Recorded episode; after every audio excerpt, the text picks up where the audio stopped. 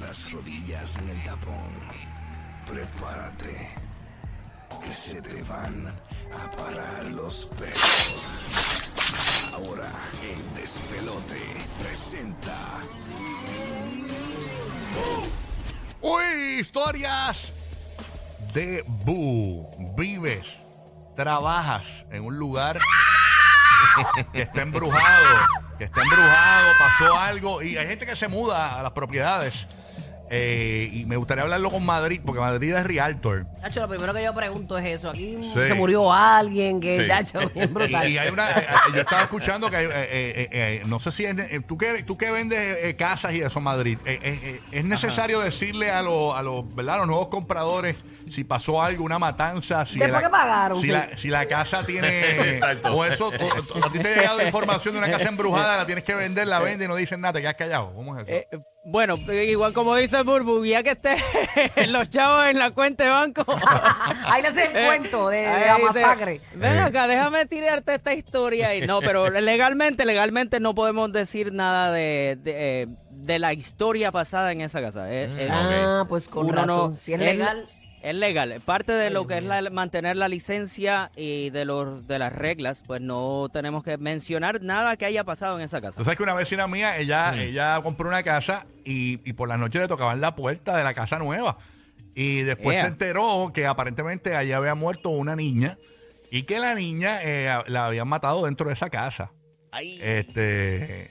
Ay, Dios mío, y tocaba la puerta y- como para, y era- como La- para la- entrar. Así, y, y- y- ¿qué es esto? De y no, madrugada. Y, y no había nadie en la casa, ella solita, de madrugada, tocaban la puertita de la casa. Y ella- estaba buena, ella estaba Sí, buena. no. Yo, como que no, eh, que ma- Madrid que se enfermó. Ya, bueno, lo- Es que, es que tiene una conclusión si estaba bueno. Imagínate, pues. ¿Qué tiene que ver? No, era una niña que le Y tocaba será la el vecino, el vecino. No, La, una pizza en la vecina, la vecina no estaba buena, era una vecina O el normal. traje plomero. A destapar plomería a las 3 No, de la pues, mañana. si estaba, si estaba bueno, si estaba buena, si estaba buena, la pregunta era con qué tocaban la puerta. ¿Qué cosa? ¿Con la mano o con qué tocaban la puerta? con la daga, con la daga. ok, trabajas en un lugar eh, o vives en un lugar que está embrujado. ¿Te ha pasado algo sobrenatural en ese lugar? Burbu, tú has tenido Yo- experiencias, ¿no? En- Yo nunca he vivido experiencias así de que me asusto porque veo un- una persona como levitando. Yo siempre hago la historia de aquí, que una vez me dijo eh, Khalil, ¿te acuerdas de Khalil? Khalil, Oye, claro, hermano de Ali Warrington, Ajá, sí, pues, pues, este, yo estaba hablando, yo estaba en el baño y vi a esta señora este, que estaba limpiando con el carrito de limpieza y demás.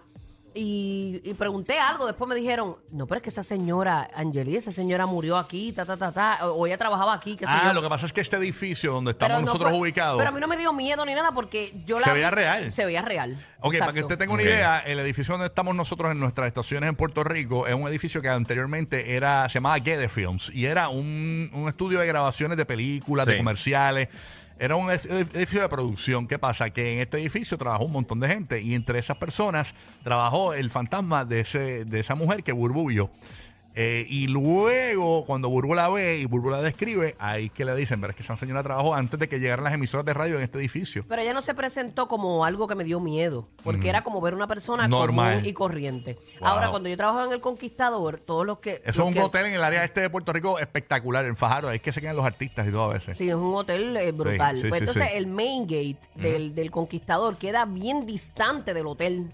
Pues yo trabajaba eh, en ese, estaba en, en ese momento, en esa caseta me tenían, en el turno de 11 de la noche a 6 de la mañana, a 7. Ok. Este, yo Mm. estaba, yo esta- y eso es bien oscuro. El que ha ido ahí sabe que esa es la boca del lobo, Se ve la más de caseta y más nada. madrugada, la caseta y más nada. Exacto. Y Uf. la calle no es muy concurrida a esa hora ni nada. Ajá. Y habían historias de, de una novia que se había tirado de, de un piso, que había muerto ahí. Uy, y decían que ella a aparecía, rayos. todo el mundo lo decía y que era real, pero que la gente sí la ha visto.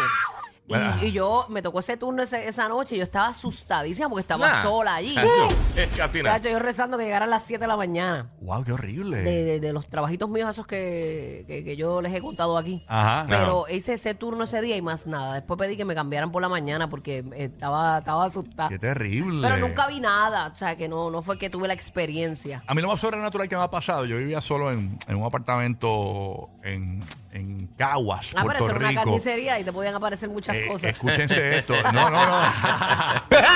Eh, la cuestión es que una vez a mí me pasó esto y fue de verdad. O sea, yo estoy durmiendo y no durmiendo, como acostado en la cama, porque estaba durmiendo, me di cuenta. Sí. Estoy acostado en la cama y, y tú sabes que cuando ahí se sienta, cuando el matre es una basura, que, que uno se sienta, eh, se, se sienta en la cama, tú sientes que se abolla un poco. Ajá, no, tú sientes que alguien se sentó. Ajá. Exacto. Pues yo sentí que ahí se sentó en el matre y se hundió el matre. Y, hizo ¡bum! No, y no había nadie. Obviamente yo, yo vivía solo. Y yo, oh, espérate. ¿Pero tú estás durmiendo? Yo estaba como a punto de dormir, me acosté y siento que se sentaron en el matre. Hay unos matres que tú te sientas y Sí, no, sí, y se no- y- y-. y- y se hunden, pero hay otros que no. Que el no mío, transmite el mío el- era una basura de sí. matre. Se, se- se sentó la persona y yo sentí como la bolladura del Y fondillo de la nunca- pe- persona. pero no sentiste más, más nada que eso, porque yo me acuerdo que Larry siempre me contaba en Europa, que él le pasaba mucho en Europa, cuando iba a jugar allá baloncesto. es que Europa tiene algo que es misterioso, mano. Y Cuando yo fui a España, eso es eh, igual que las películas, así. De verdad. ¿Y qué le pasaba a la Él decía que sentía una que le pasó más de una vez. Era algo que él estaba acostado y se le acostaba como encima y él no podía moverse. Uy, qué y él horrible. despierto y no podía moverse, no Sí, lo- paralizaba. Qué chévere Ajá. como Larry ¿verdad? oculta las historias de las chillas. bueno, no estaba conmigo, podía tener Ah, todo lo ok, que bien, quisiera. bien. Ah, ¿Tú te imaginas, mami, anoche yo sentí algo encima de mí? acho, yo sentí una mujer me violó anoche. Sentí como un calientito Me ayer. violó. sentí como una chupa de bola. Pero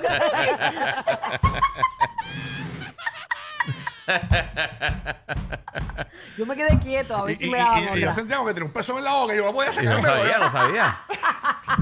Y por la mañana me hizo desayuno. Estaba ahogado con una teta. en el sueño, en el sueño. Estaba con una... te- Decía, te está ahogando.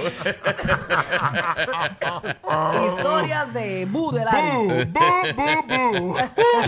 Ay, señor. Bueno, vamos a la línea. El 787-622-9470.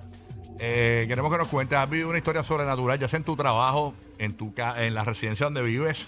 Eh, conozco historias de, de, de gente que se ha mudado a casa. eh, o Conocí otra historia de un tipo que Ajá. se mudó de una familia. Sí. Se mudó a esta casa donde el papá había atropellado a la niña sin querer con el carro Y a Ay, rayos. Dios. dando para atrás en la Dios. marquesina y la nena también. Se escuchaba lo- el- por la noche. Tú sabes que cuando uno camina por la...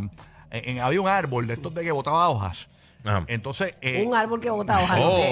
no sería un árbol mágico. Yo pensé que botaba dinero. Ok, voy de nuevo. Yo pensaba que era algo de fantasía Ok. solamente, que los árboles Ok, botaban un hojas. árbol. Ah, Escuchen. Yo, yo lo vi en Lord of the Rings. Escuchen, escuchen, este, compañeringuis del chiringui. Dale, dale. Este árbol botaba muchas hojas. Entonces la- la- era bien imposible recogerlas constantemente porque Ok. eran demasiadas, ¿no? Entonces, tú sabes que la hoja seca, cuando tú la pisas, suena. Ah, Sí, ajá, sí. ajá. Pues él por la noche escuchaba a- alrededor de la casa, en la ventana de él quedaba mirando para No, el árbol no, y no. escuchaba el Y a rayos. y se asomaba y, pre- y nada, y nada, no veía nada, nada. Y, y después se enteró que ahí una niña había muerto cuando el papá dio reversa en el carro y la, la atropelló y la mató.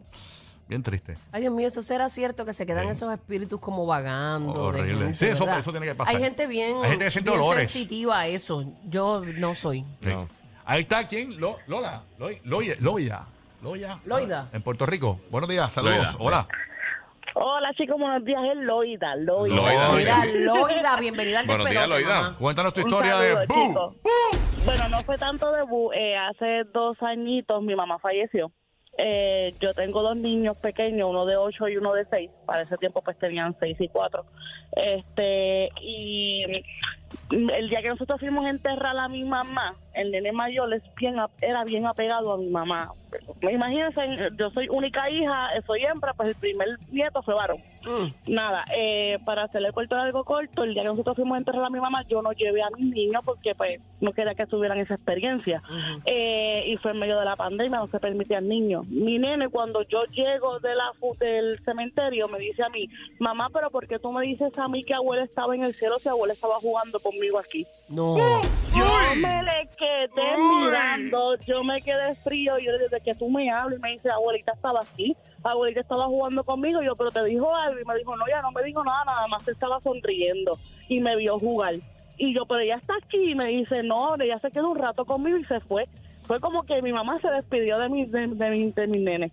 Wow, Yeah, qué experiencia tan brutal. Y Dios yo se lo mío. pregunto al sol de hoy, se lo pregunto y hasta al psicólogo y todo, y él dice que su abuelita fue a, a ¿sabes? Que estaba con él.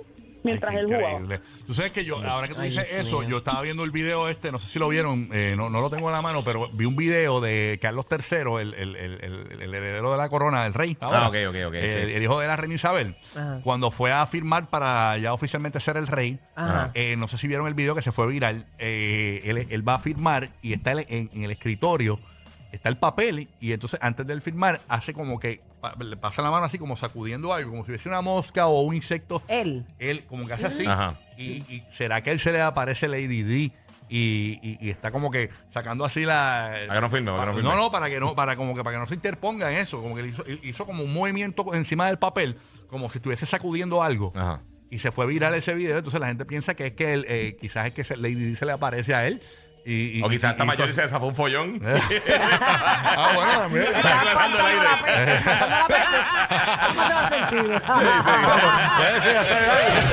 Ellos tienen tu Fast Pass para que te mueras de la risa. Rocky, Burbu y Giga, el despelote.